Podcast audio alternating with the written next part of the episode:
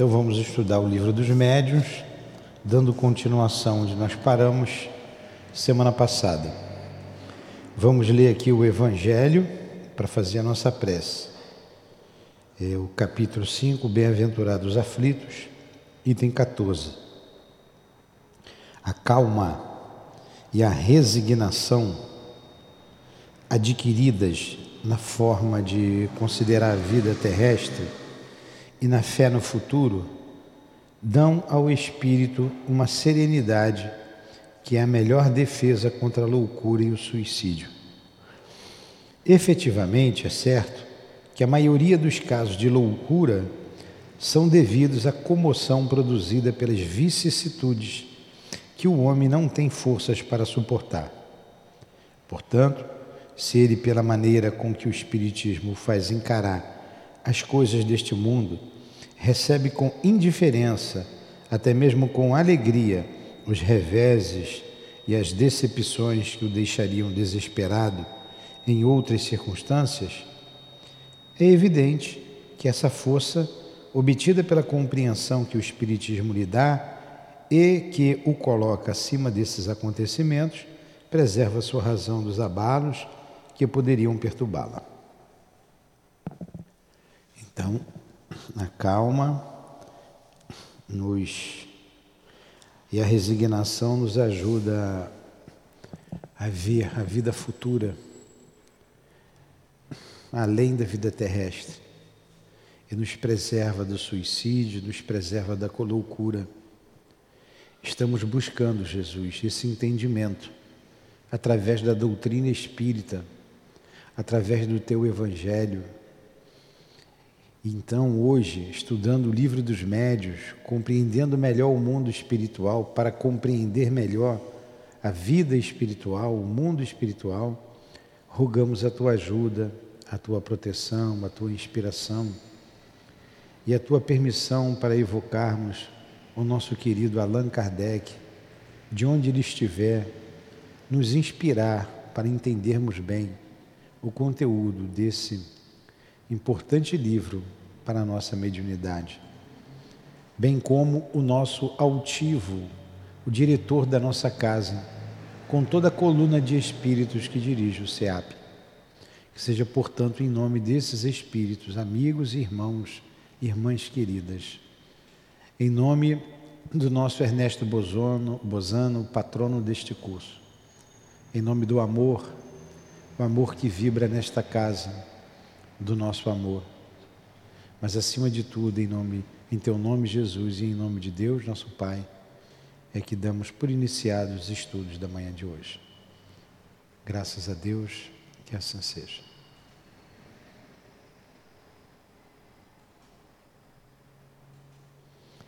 Então vamos lá, vamos prosseguindo.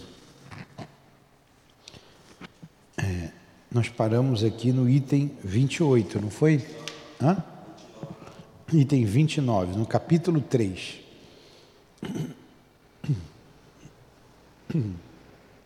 Vamos ver aqui. A gente está estudando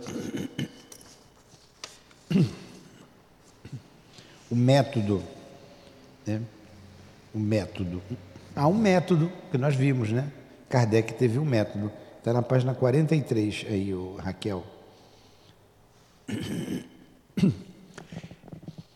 Os meios de convencimento variam extremamente conforme os indivíduos. O que persuade a uns, nada produz sobre outros. Este convenceu-se através de algumas manifestações materiais, este outro por comunicações inteligentes. A grande maioria pelo raciocínio Podemos até dizer que, para a maior parte daqueles que não se prepararam pelo raciocínio, os fenômenos materiais pouco peso têm. Quanto mais extraordinários são esses fenômenos, e quanto mais se afastam das leis conhecidas, mais oposições encontram.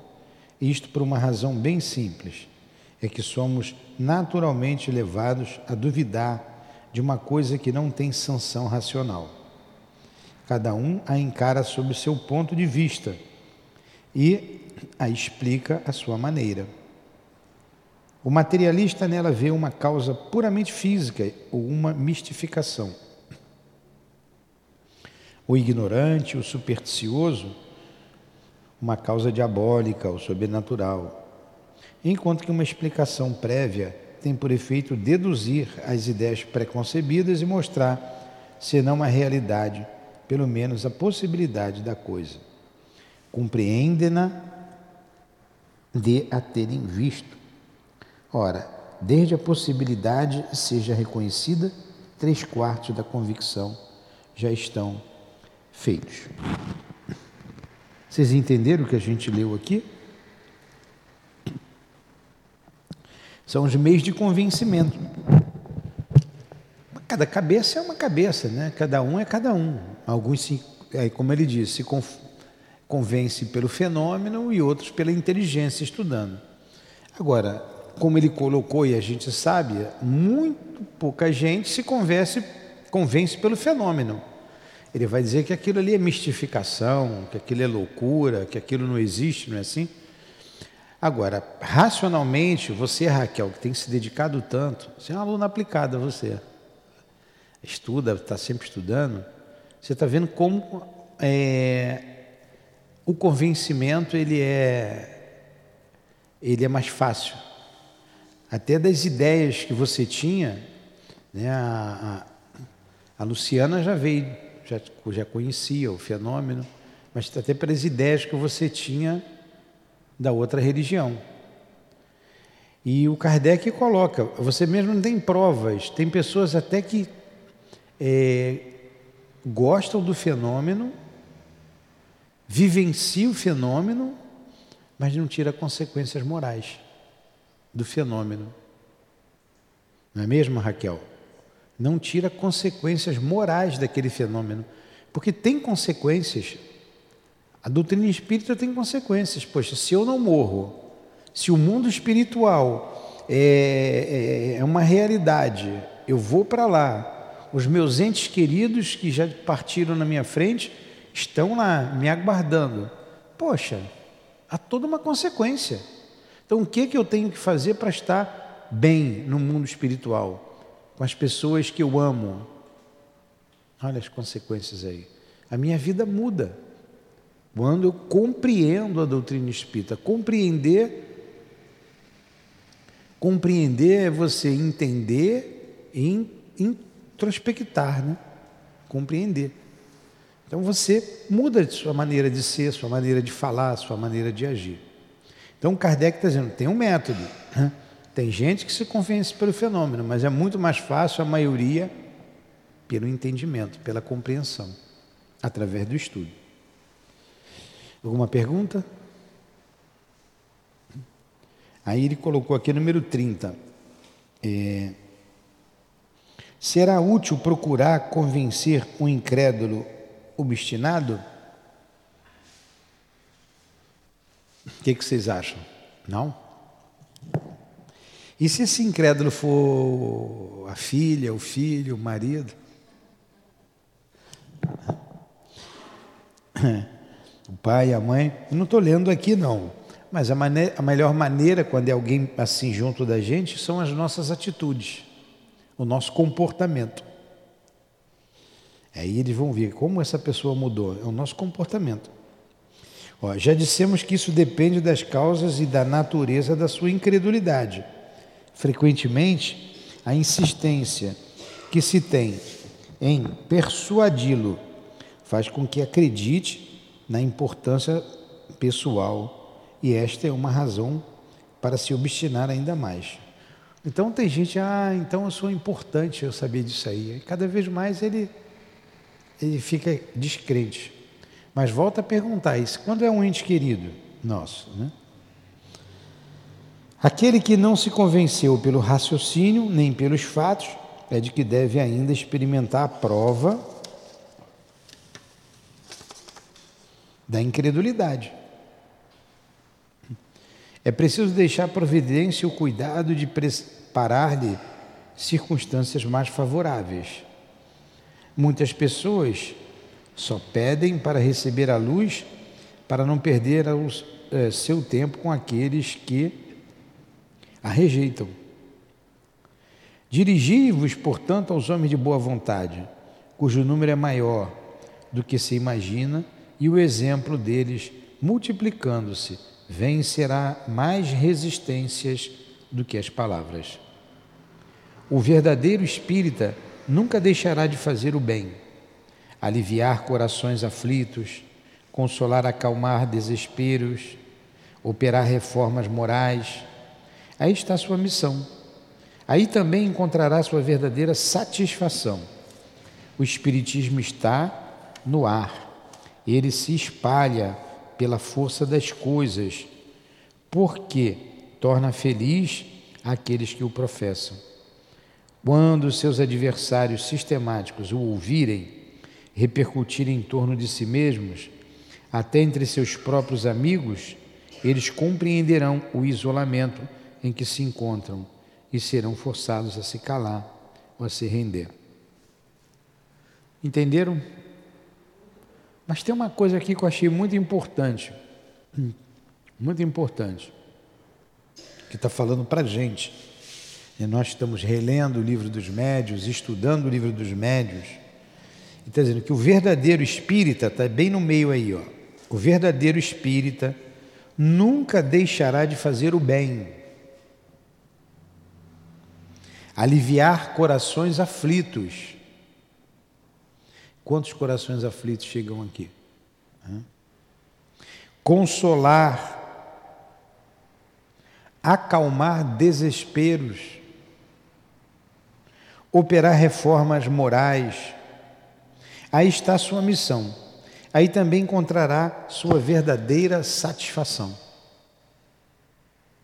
A gente não se sente bem quando consola, quando ajuda alguém. Isso aí, a nossa missão é essa. Nós espíritas estamos aqui para isso. Quando a gente vê alguém vir com a dor e sair daqui mais aliviado, a gente é apenas instrumento. Instrumento. Às vezes a gente só ouve, o outro fala, fala, fala, vai embora aliviado. Então, essa é a nossa missão. É, alguma pergunta? Hum.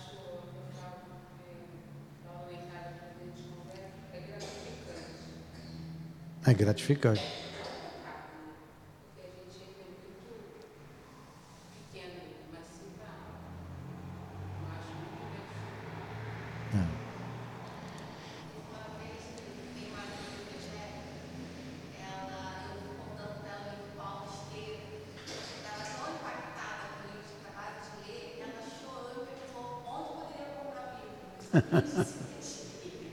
Você deu o livro Paulo Estevo para ela de presente?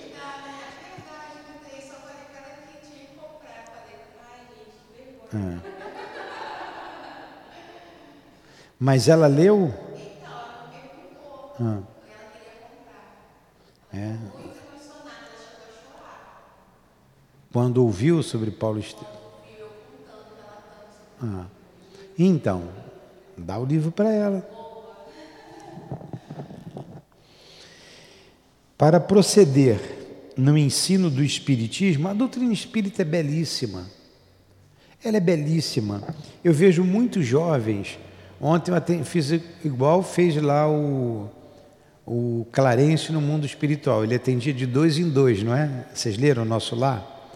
Então, quando o André Luiz vai, ele quer conversar com o Clarence, que ele vai lá pedir umas coisas, entrou com mais uma, com outra pessoa para dar tempo, atendia de dois em dois. Aí, quando ele escutou a moça falando e o Clarencio respondendo, ele, não, não, não precisa mais não. Ontem eu fiz a mesma coisa, eu peguei três aqui, para não ficar muito tempo. a Eloá até me ajudou ontem. Falou, os três, o problema é o mesmo, né? Senta os três aqui. Aí, não foi Eloá? Atendemos os três de uma vez. E, é, tudo bom. E qual era o problema deles? Mediunidade. A mediunidade e que não queriam trabalhar a mediunidade. Um até estava propenso a trabalhar porque trabalhou em outro lugar né, e de uma outra forma. Mas o, o, o que eu ia falar era a mesma coisa. Então ganhei tempo, eles ganharam tempo, fizeram as mesmas perguntas, né? O que, que acontece com você? Isso, isso. Tá? Comigo também é isso, isso. Com você é isso, isso. Pronto. Ó, o caminho é esse, esse, esse. Para não perder tempo. Mas uma delas, uma das meninas, ela estava resistente, porque ela não queria a mediunidade. Ela, eu não quero saber disso, eu não quero. Eu estou estudando, isso me atrapalha, eu não consigo me concentrar, porque vem pensamento na minha cabeça, eu vejo o espírito. E ela já foi numa porção de lugar. Falei, ah, você tem que vir aqui toda quarta-feira, tomar o passe para equilibrar. Impossível.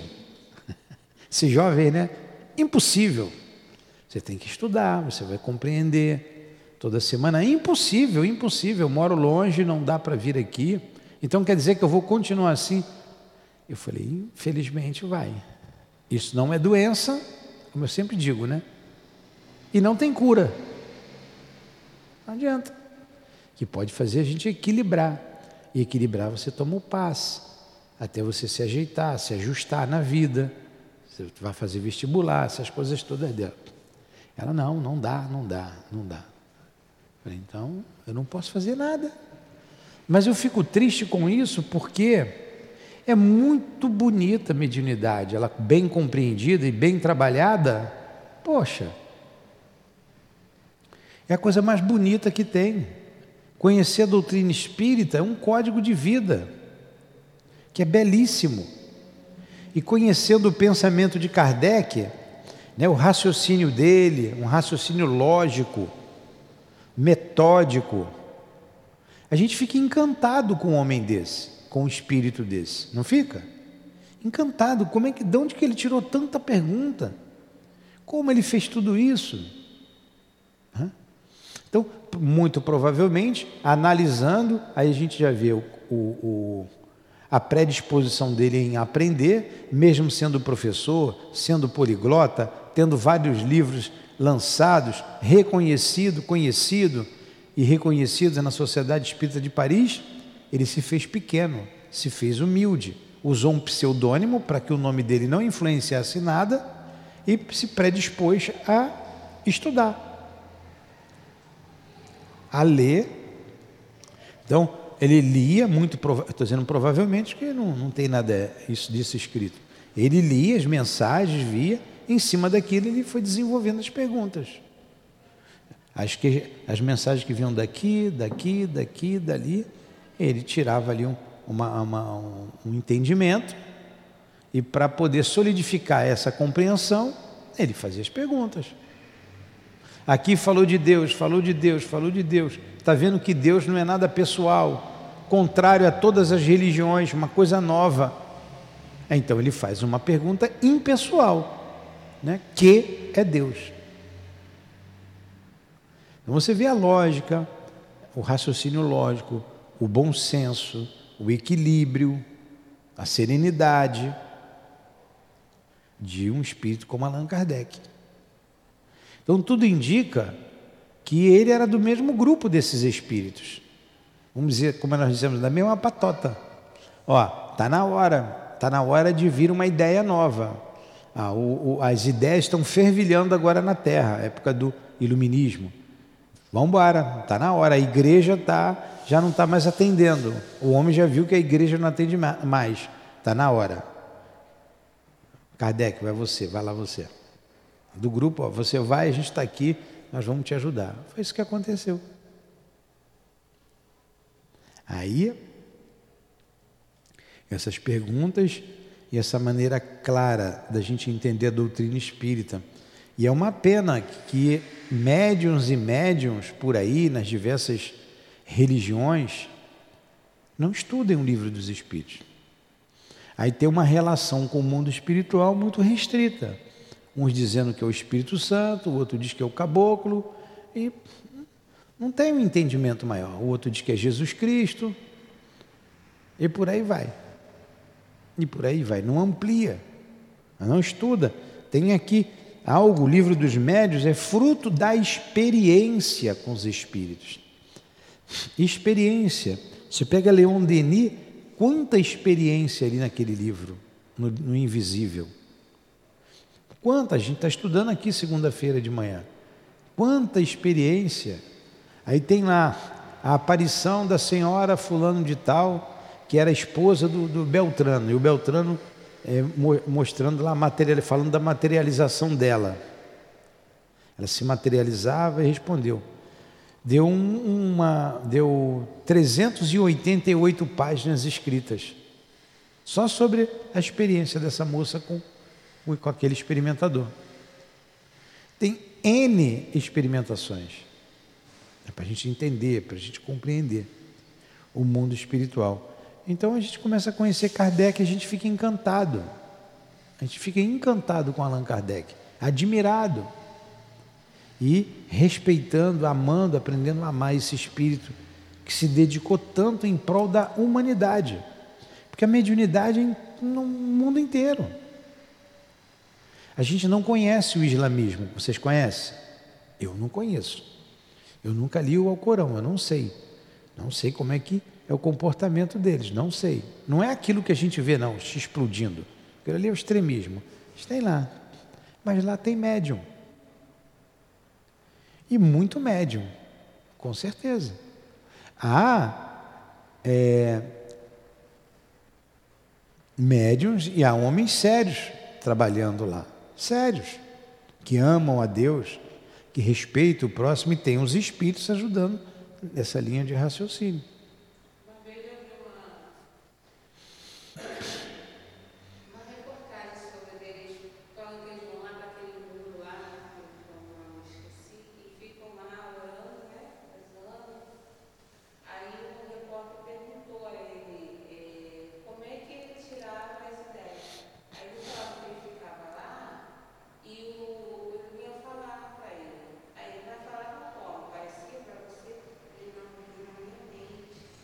Ele era islâmico. Pois é, é isso aí. Aqui você vê algum católico falando com a Virgem Maria. Maria está falando comigo, Jesus está falando comigo. Eles vão dizer, Maomé está falando comigo. Não significa que seja Maomé, não significa que seja Jesus ou Maria. A alma dos mortos. Então, mais para frente, eles vão compreender isso.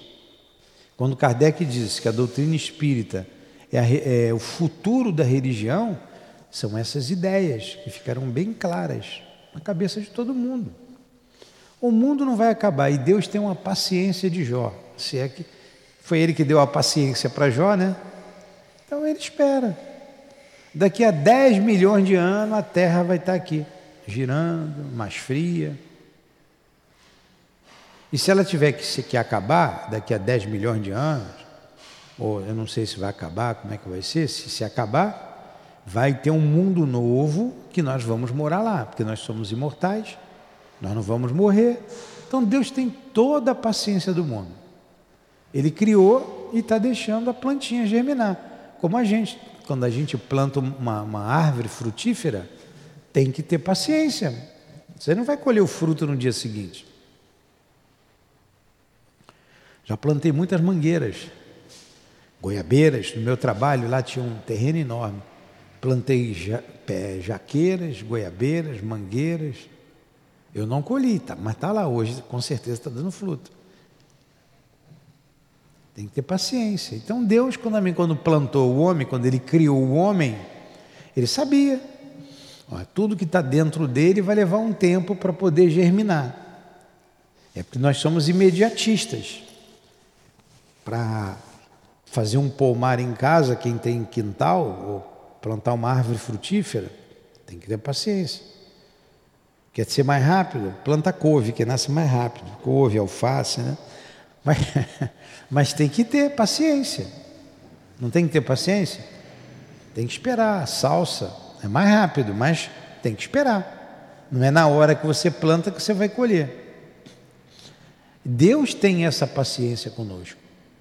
Ele é a paciência, ele é o amor. Deus é. É todo, tudo que é virtude, tudo que está tudo em Deus. Deus é perfeito, então ele está olhando. Então é, a gente às vezes, é, nós somos imediatistas, às vezes não, quase sempre, né? É, ah, eles ali estão praticando a mediunidade errada, mas vai praticar certo um dia. Ele vai morrer, ele vai renascer. Muitos daqui vão reencarnar lá. Imagine a gente reencarnando. A gente não, você, eu vou estar fora. Lá com os muçulmanos para falar de mediunidade. Tem que levar essas ideias para lá. Quem que vai levar essas ideias? Tem que nascer lá. Como é que o mundo vai melhorar? Quando gente, nós somos imediatistas, a gente olha isso, não tem jeito não. Cara, Deus eu acho que se enganou. Não é isso que a gente ouve falar? Do jeito que a coisa está.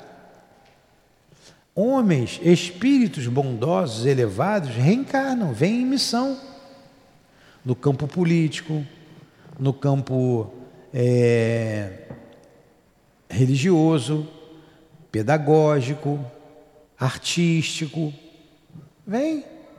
E esses espíritos marcam, porque são superiores a gente. E com eles, eles levam uma porção de gente. Com eles, as pessoas se envolvem. Olha o Chico que fez né, com a doutrina espírita. Então a gente vai ver muitos homens. Você vê Chopin, Beethoven, Bach, admirado até hoje, deixou a beleza, a sublimidade da música. Quem não entende de música vai escutar um batuque aí, não vou citar o nome aqui, de uns aí que berram, não cantam. Né? Então você tem uma referência. O que seria da terra se não fosse Jesus, a vinda de Jesus? Imagine se Jesus não tivesse vindo até hoje a gente estaria ainda como um mundo primitivo. Um mundo atrasado. Onde é, então o progresso é muito lento. Mesmo assim, com Jesus, as coisas estão complicadas. Ainda se assassina, o desamor é muito grande. Imagine se ele não tivesse vindo. Não precisa vir em Jesus ou um monte de espírito como Jesus. Mas vem espíritos elevados, espíritos bondosos. Então a gente tem um Chico, a gente vê um Divaldo, a gente vê. A gente vê aí uma. uma, uma em todos os setores religiosos. Né? Uma Madre Teresa de Calcutá, uma Irmã Dulce e tantas outras aí. Então vamos lá. 31. Para proceder no ensino do Espiritismo, como se faria com as ciências comuns, seria preciso passar em revista toda a série dos fenômenos que podem ser produzidos, começando pelos mais simples e chegar sucessivamente aos mais complicados. Ora, isso o que não pode acontecer, pois seria impossível fazer um curso de espiritismo experimental como se faz um curso de física, de química. Nas ciências naturais, opera-se sobre a matéria bruta, que se manipula à vontade, e estamos quase sempre certos de poder regular. Pegar um lápis aqui quando eu precisar sublinhar. É, regular os efeitos É nas ciências naturais, opera-se na matéria bruta e que se manipula à vontade. Isso aqui que eu quero. Manipula à vontade.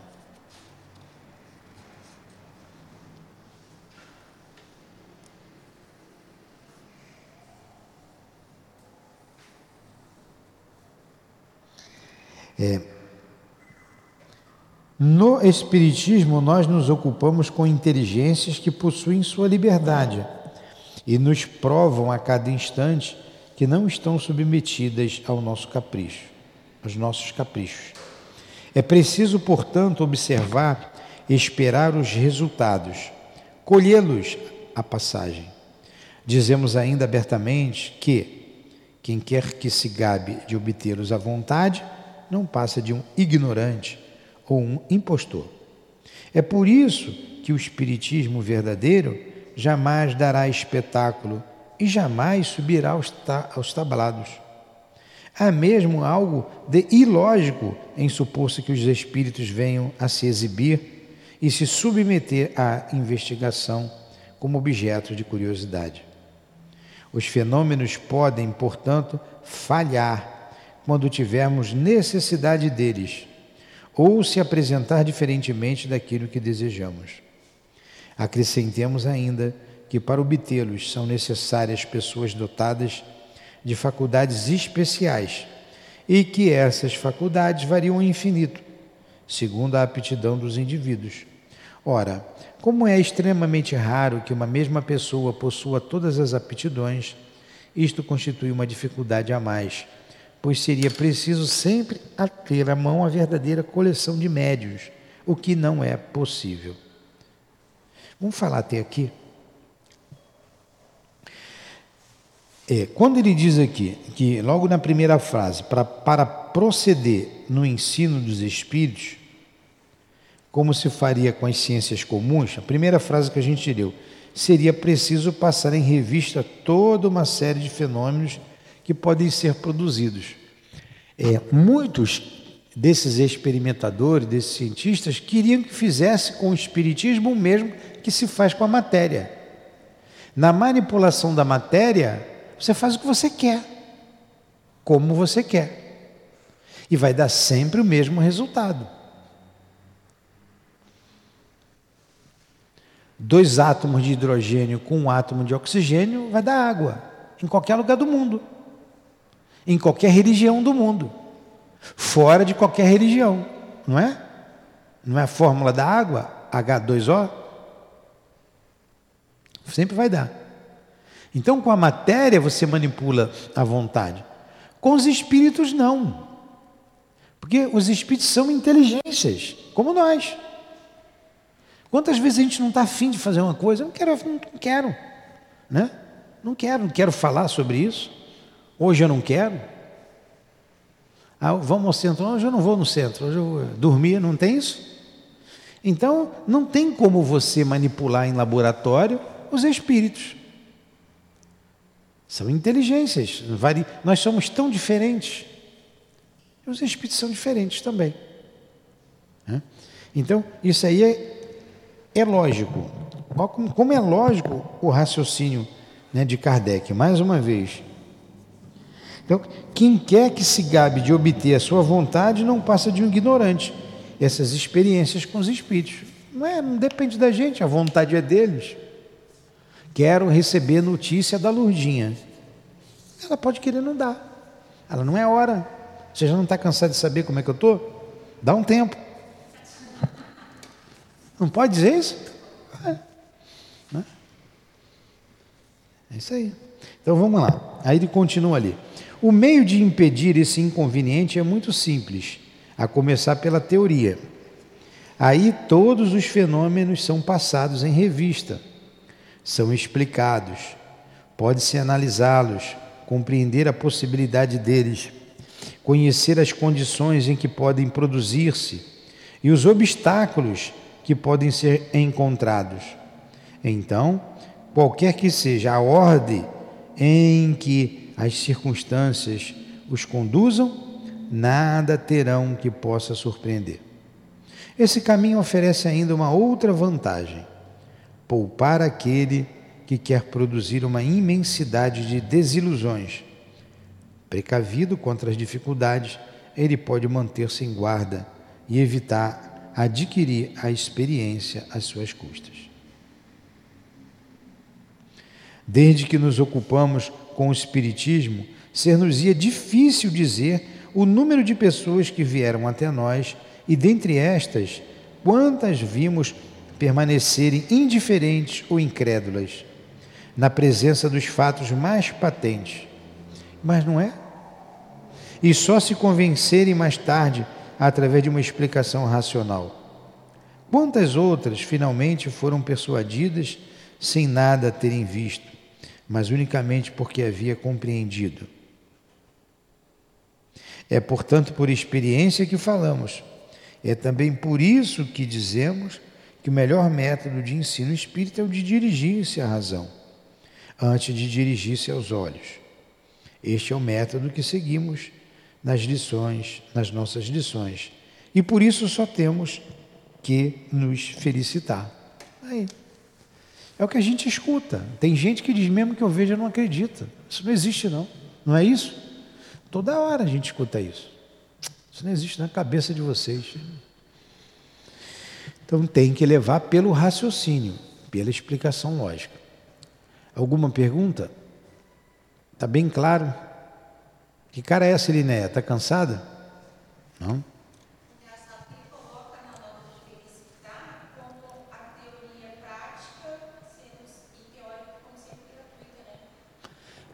Ele coloca.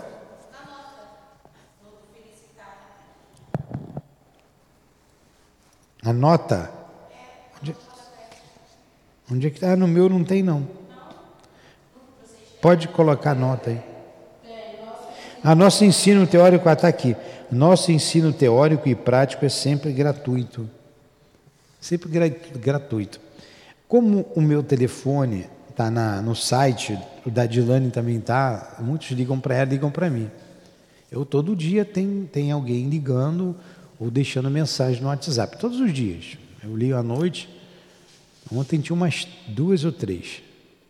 As pessoas perguntando, ah, eu escuto, eu ouço, tenho ouvido a, as lives, é, o que, que o senhor me aconselha com relação a isso, isso, uma opção de pergunta. Uma opção de perguntas. Então, uma pessoa me perguntou, né, se estiver ouvindo, é, que, o que, que eu devo ler primeiro? O que eu devo ler primeiro? Aí eu respondi para ele como respondo para vocês: o livro dos Espíritos. Quem quer entender doutrina espírita tem que conhecer primeiro o livro dos Espíritos. O livro dos médios, todo mundo já sabe, é a continuidade da segunda parte do livro dos Espíritos. Então a tem que entender livro dos Espíritos. Depois a gente vai estudar as outras obras. As obras de Kardec. Depois que estudarmos as obras de Kardec, estudar, compreender, aí sim a gente vai estudar André Luiz, as obras de Emmanuel, as obras do Chico de modo geral, da Dona Ivone, de Leon Denis, porque senão a gente vai ficar voando. Vai ser difícil compreender se você não compreender primeiro a base. Como que você vai construir, levantar um prédio sem alicerce? Como que você vai construir uma casa sem alicerce? O alicerce da doutrina espírita são as obras básicas. E a pedra angular é o livro dos Espíritos. A base é o livro dos Espíritos. Depois de estudar o livro dos Espíritos, as, as, as obras que saíram, que são é, sequência do livro dos Espíritos, as quatro demais obras, é que a gente vai ler outras obras. A gente nunca vai entender. Aí sim, vai apelar o nosso raciocínio. Aí você pode ver um fenômeno. Adianta, como vem aqui muitas vezes a pessoa, ah, eu queria ver o, como é que a gente faz uma desobsessão? Mas pergunto. Aí eu explico. Ah, eu queria ver como é, eu posso ver? Ah, não pode. Não vai entender nada. Ainda vai sair dali com né, preocupada. Dependendo do que eu ouvi ali, né?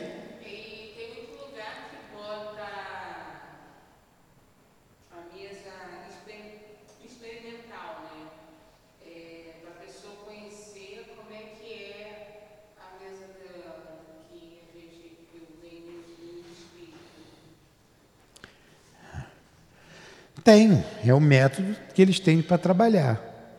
É, com, muito, com muito pouca experiência, eu já me enganei colocando. Me não fui eu que me enganei, né? Eu, eu deixei passar também. Mas o nome da pessoa que trabalhava na sala e ela largou o trabalho. Ficou. Pois é, a gente se engana, né? Às vezes a pessoa pede, a gente gosta da pessoa, a gente deixa ela ver, aí houve um outro erro, deixou o endereço cair na sala, que se afastou do trabalho, ficou preocupada, que ficou na cabeça. Enquanto estava vendo o endereço dos outros, tudo bem, mas quando for o seu. Né? Então a gente não coloca, a gente evita. Então vocês que trabalham aqui, o endereço de todo mundo Está ali. De todo mundo, todos vocês aqui na sala. Sem exceção. Sem exceção. E ninguém sabe. A hora que está a Raquel lá no trabalho dela, não é na sala dela. Não é na sua, não é no que está da, da Erineia, né? não é. A gente bota num horário diferente, numa sala diferente. Porque a experiência já mostrou que isso traz problema. Pode trazer problema. Pode trazer problema. Tudo bem até aí? Então, em vez de convencer, complica mais ainda. É, é, porque é engraçado, a pessoa só acha que tem espírito obsessor na casa dos outros, na nossa não tem, né? na dela não tem. A mim, com a Conceição só anda anjo, só anda anjinho com ela. Mas quando bota o endereço dela ali, quase que cai a parede. Aí ela vê, fica aí, fica admirada. Comigo não. 32. O estudo prévio da teoria tem uma outra vantagem: é o de mostrar imediatamente a grandeza do objetivo e o alcance desta ciência. Aquele que inicia por ver uma, uma mesa girar ou bater está mais propenso à zombaria porque dificilmente imaginará que, se uma mesa possa sair uma doutrina regeneradora da humanidade. Mas olha mesmo, né? Foi da mesa que se mexeu que saiu tudo isso. Uma doutrina regeneradora da humanidade, porque isso é para a humanidade. É uma questão de tempo. É uma questão de tempo. A paciência de Deus que a gente falou. Foi com porque a mesa se mexeu. E até hoje as pessoas brincam com um copo se mexendo, ainda inventam, bota tesoura, bota compasso, que eu vou ouvindo por aí. E não tira consequência nenhuma disso. Ainda hoje se brinca com o fenômeno de maneira leviana, se experimenta de maneira leviana.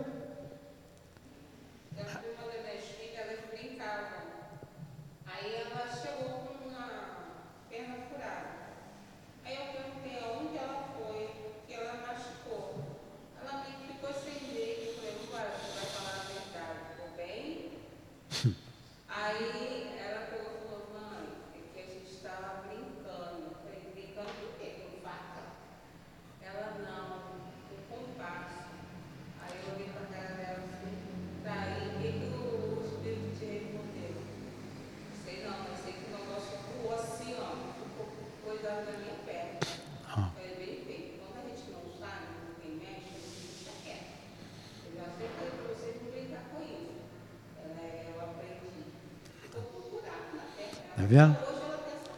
Vou repetir para quem está ouvindo. É que a Luciana está dizendo que a filha estava brincando com o compasso, chegou em casa com a perna furada, ela disse que o compasso voou e cravou na perna dela. É. Até hoje ficam brincando, né? Até hoje. Vamos lá então. Vamos continuar. Então vou ler de novo aqui o 32, o número 32. Um estudo prévio da teoria tem uma outra vantagem. É o de mostrar imediatamente a grandeza do objetivo e o alcance desta ciência. Aquele que inicia por ver uma mesa girar ou bater está mais propenso à zombaria, porque dificilmente imaginará que de uma mesa possa sair uma doutrina regeneradora da humanidade. Sempre temos observado que aqueles que creem antes de terem visto, mas porque leram e compreenderam, longe de serem superficiais, são ao contrário os que mais refletem, prendendo-se mais ao fundo do que à forma a parte filosófica é, para eles, a principal. Os fenômenos propriamente ditos são acessórios. E dizem que, ainda que esses fenômenos não existissem, dela restaria uma filosofia que é a única a resolver problemas até hoje insolúveis. Poxa, sem a crença o entendimento da reencarnação, uma porção de problema não tem solução. Não tem solução. Nem para Deus tem jeito. Nem, nem para Deus. E eu não, é uma fé muito cega. Você crê em Deus sem compreender. Até é fácil você acreditar em Deus para você estando bem. Família saudável, você está bem, você acredita em Deus. Não é contigo?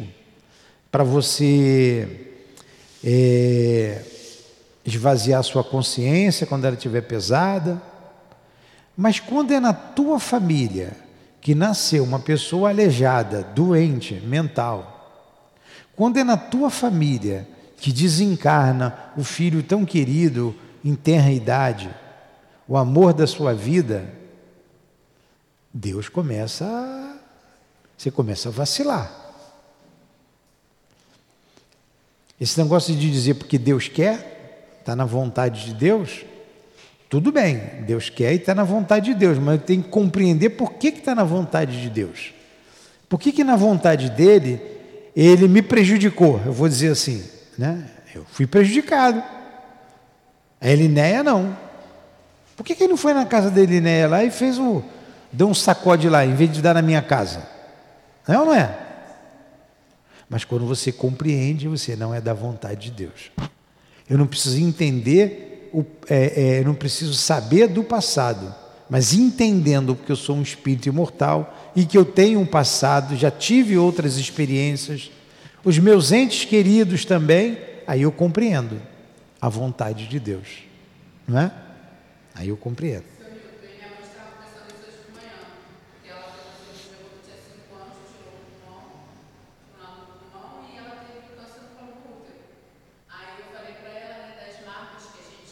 Uhum.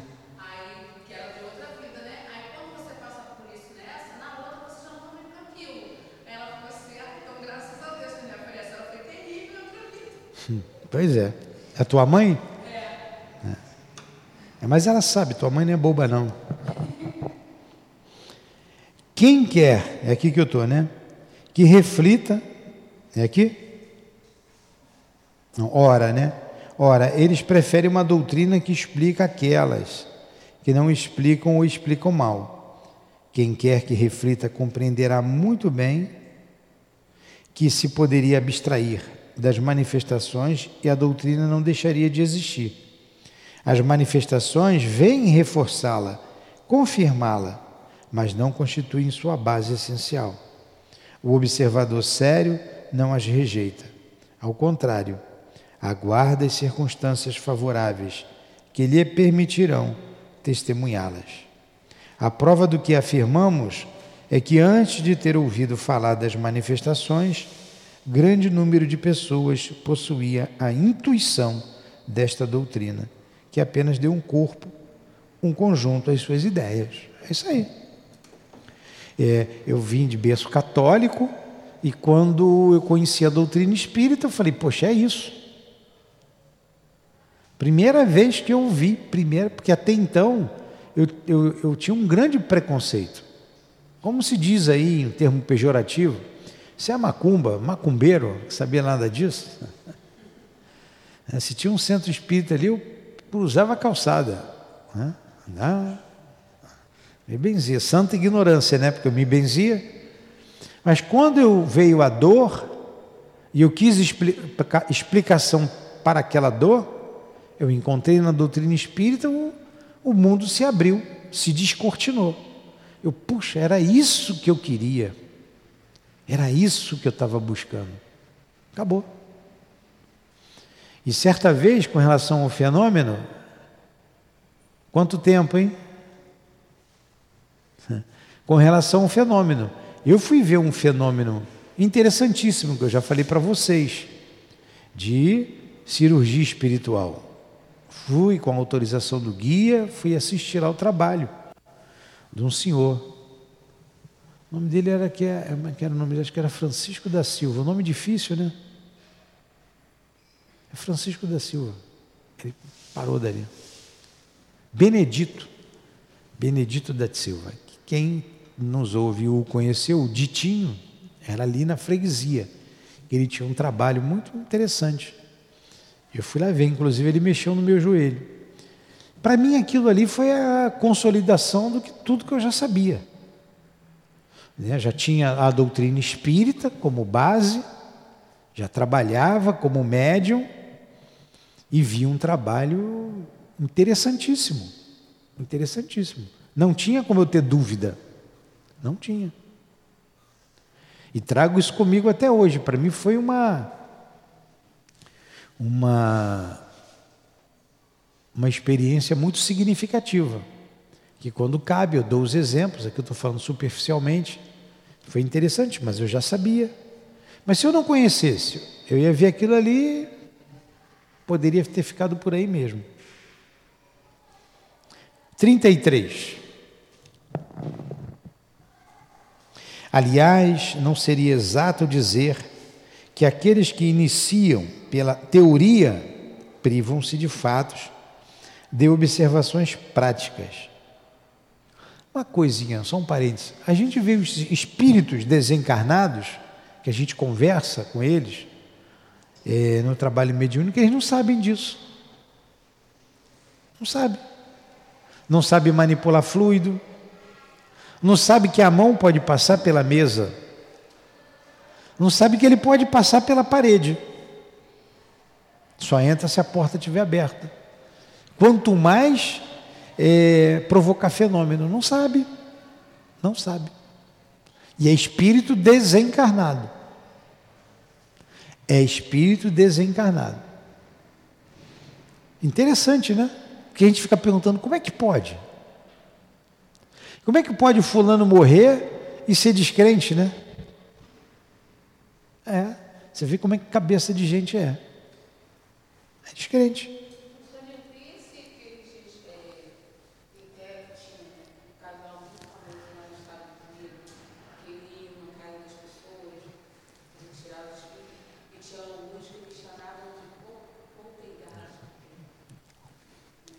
Os poltergeists são os que provocam barulhos. É, Kardec é, tem lá, evocou um. Tem, um, tem lá a evocação no livro O Céu e o Inferno. É, o espírito de Castelnembé. É, espíritos endurecidos. Tem, provocam fenômenos. Tem muitos. Fenômeno físico.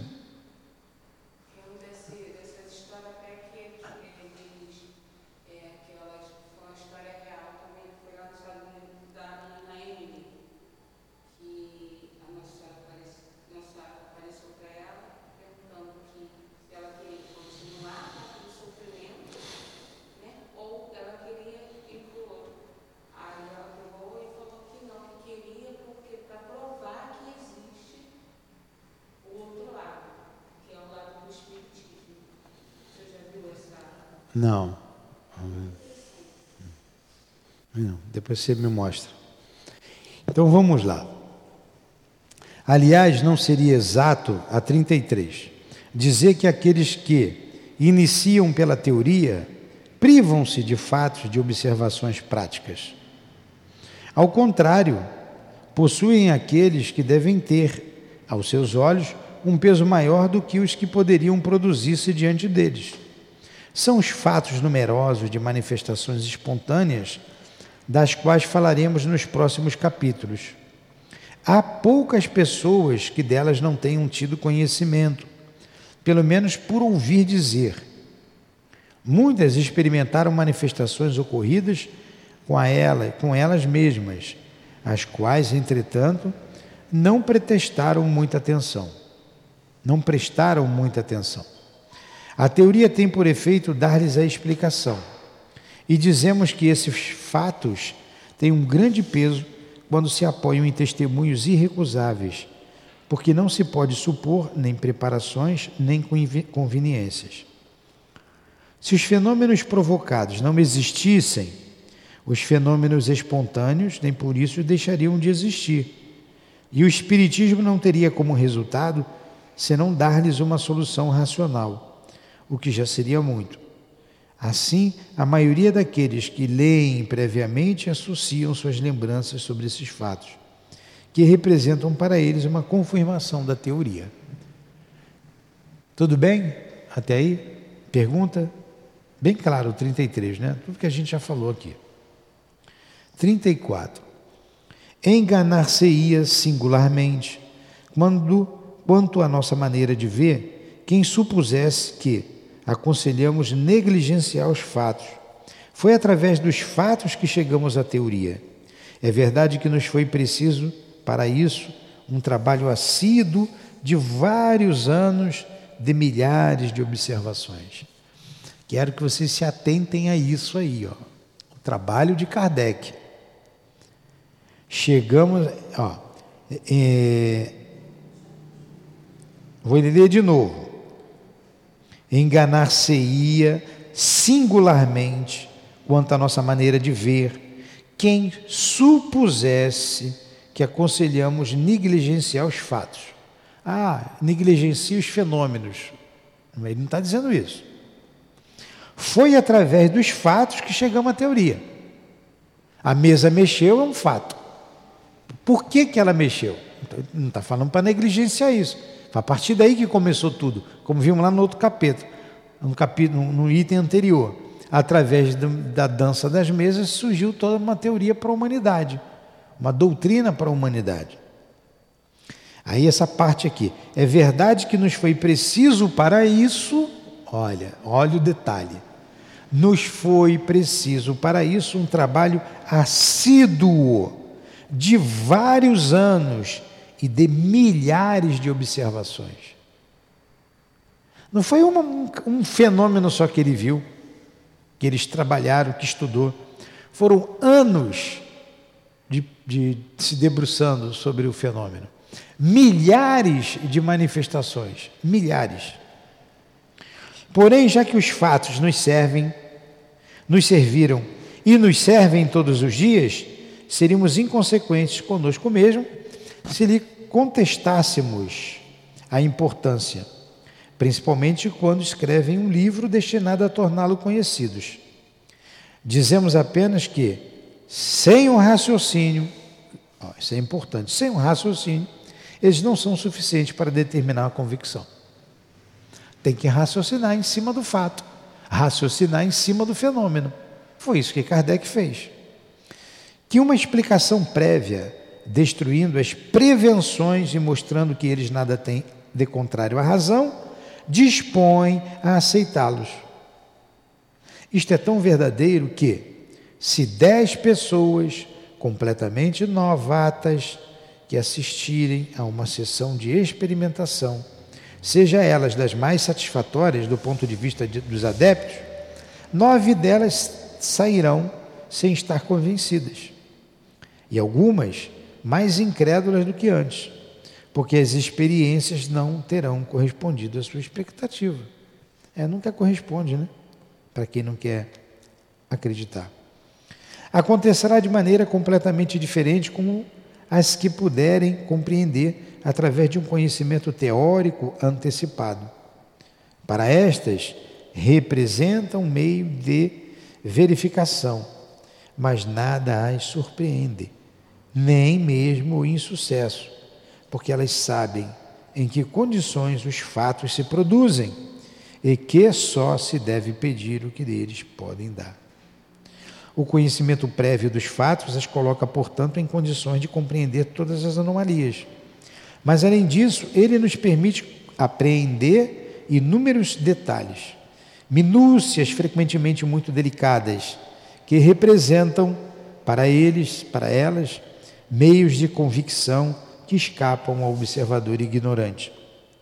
Estes são os motivos que nos animam a só admitir nas nossas sessões experimentais as pessoas que possuem noções preparatórias suficientes para compreender o que nelas se faz, convencido de que os outros ali perderiam seu tempo ou nos faria perder o nosso.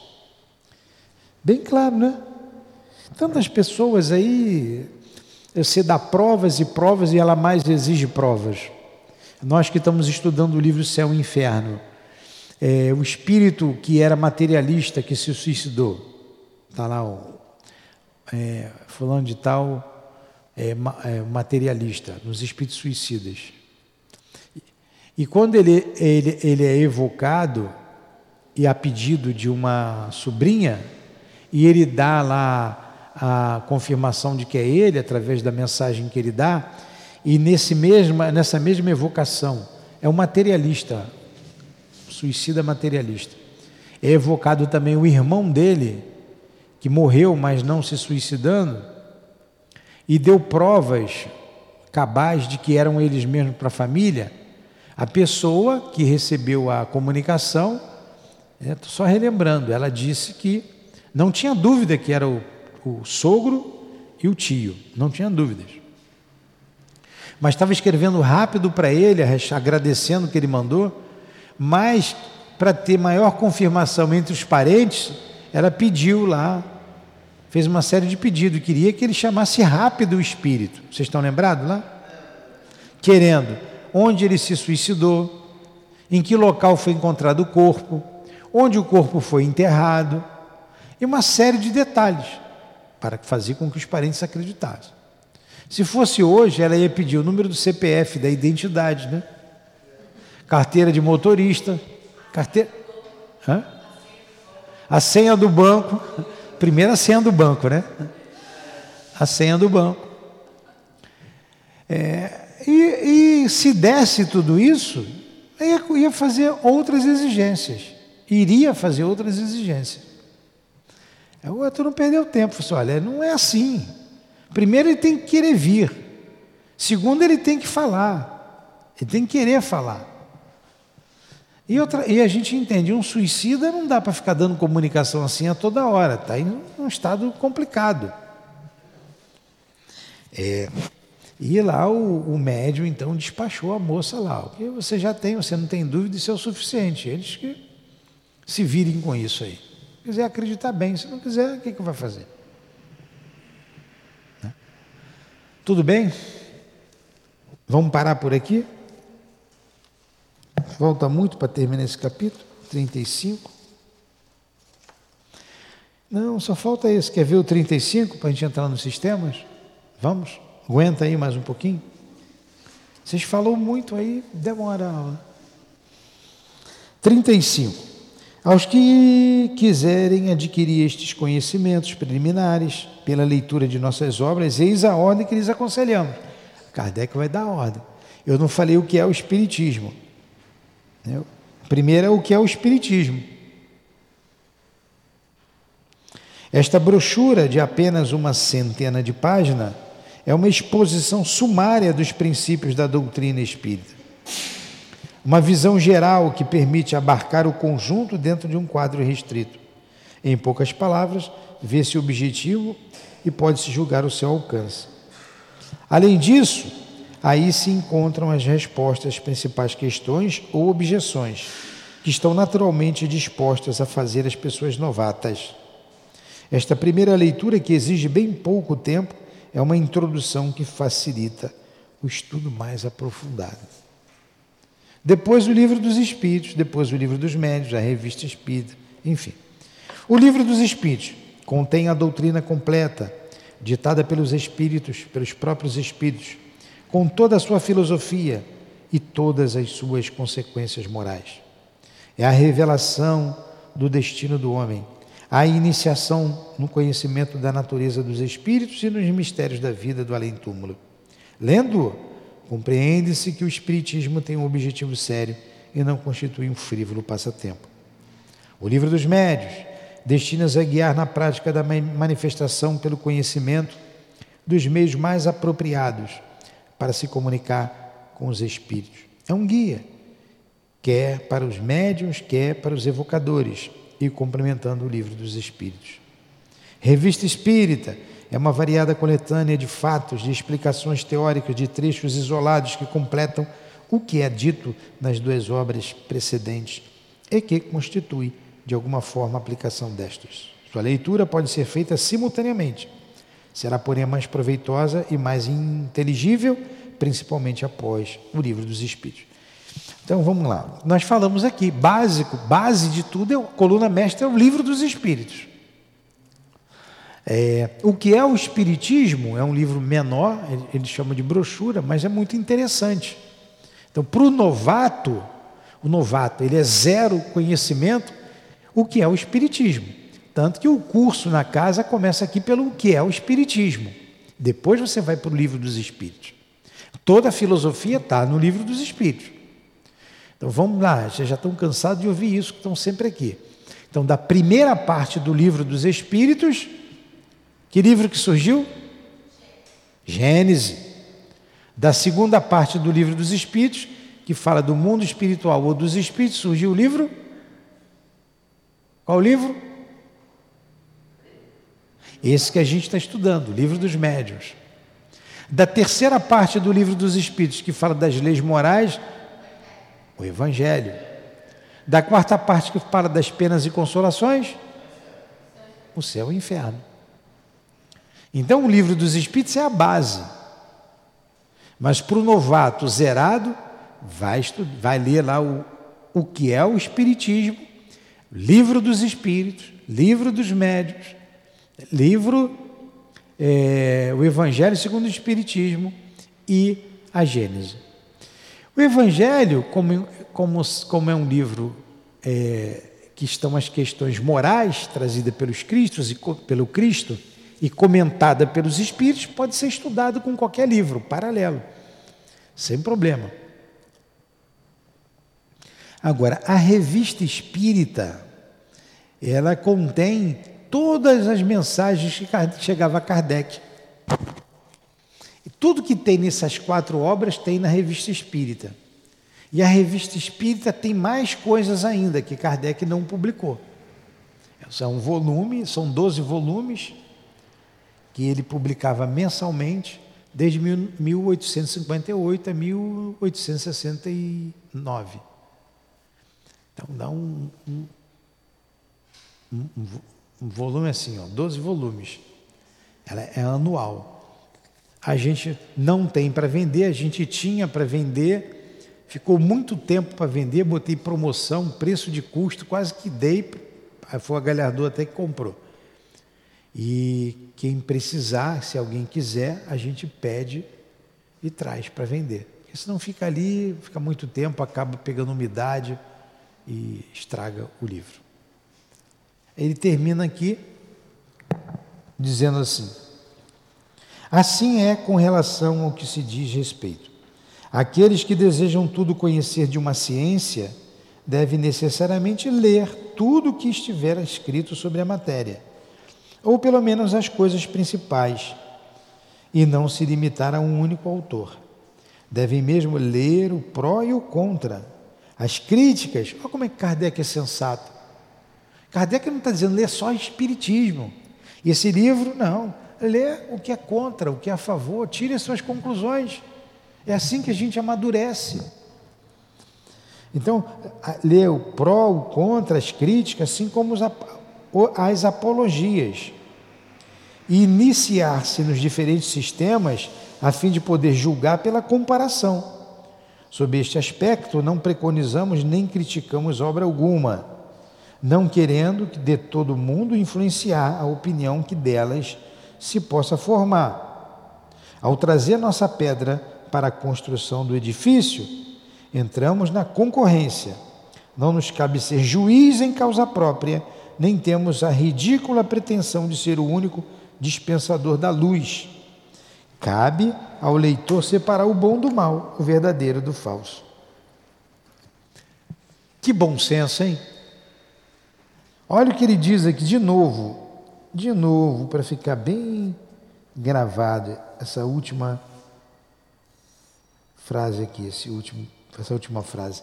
Não nos cabe ser juiz em causa própria nem temos a ridícula pretensão de sermos o único dispensador da luz. Cabe ao leitor separar o bom do mal, o verdadeiro do falso. É aquele que tem a, a certeza do que está colocando, ele tem a consciência tranquila. Ele não precisa ficar escondendo nada. Ainda, como disse ali atrás, ó, devemos ler o pró e o contra, as críticas, assim como as apologias, iniciar-se nos diferentes sistemas, a fim de poder julgar por comparação, pela comparação. Lê de tudo, tudo que tiver escrito sobre a matéria, tudo. Não é? Para fazer essa crítica. Porque ele estava tranquilo, Kardec estava tranquilo com o trabalho feito. Era muito lógico. E até hoje ninguém tem nada contra. Tem uns sistemas que a gente vai estudar agora na próxima aula. Aquele que vai dizer que é coisa do diabo, aquele vai dizer que, que é loucura, que é alucinação, que o barulho é por causa de um músculo que estala. Vai ter tudo isso.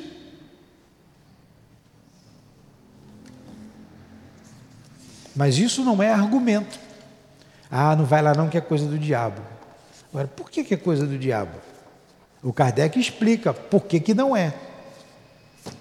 Ah, ele pega o pensamento de todo mundo que está lá e responde. Kardec explica por que não é assim. Ele não explica, ele só diz isso, só diz que é isso. Aí fica complicado, né? Você ouvir essas pessoas falando em bobagem, falar daquilo que não conhecem. Fazer a nossa prece. Foi bom estudo?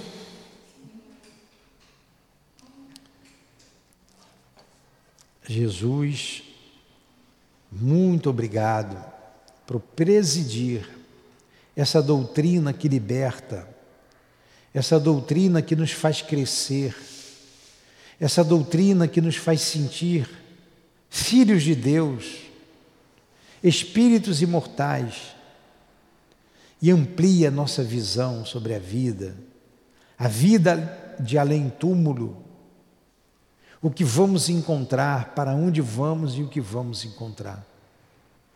Obrigado por ter enviado, Senhor, Allan Kardec à Terra e que ele também receba a nossa gratidão por esse trabalho tão esclarecedor e importante para a humanidade.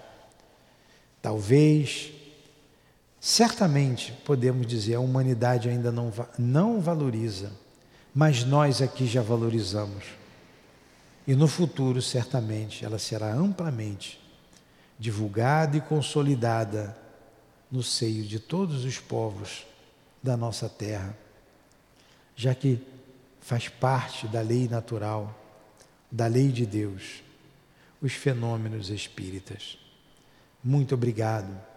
Obrigado por esta casa de amor que nos ensina, que nos mostra o caminho, a verdade a vida, mostrando-nos e ensinando-nos sobre Ti, Senhor, mostrando-nos que Tu és o nosso guia e modelo. Essa casa de amor seja abençoada, Jesus, protegida, amparada e que jamais esmoreçamos no estudo, na divulgação, no trabalho do bem. Envolva todos os trabalhadores da nossa casa, Senhor, encarnados e desencarnados, a direção espiritual, a direção material, e que seja então em nome de desses espíritos, diretores da nossa casa, em nome do amor, do nosso amor, Lourdinha. Nome do altivo, de Antônio de Aquino, com toda a coluna de espíritos que nos sustentam. Em teu nome, Jesus, em nome de Allan Kardec, de Leon Denis, em teu nome, Jesus, mas acima de tudo, em nome de Deus, que damos por encerrado o nosso estudo da manhã de hoje. Que assim seja.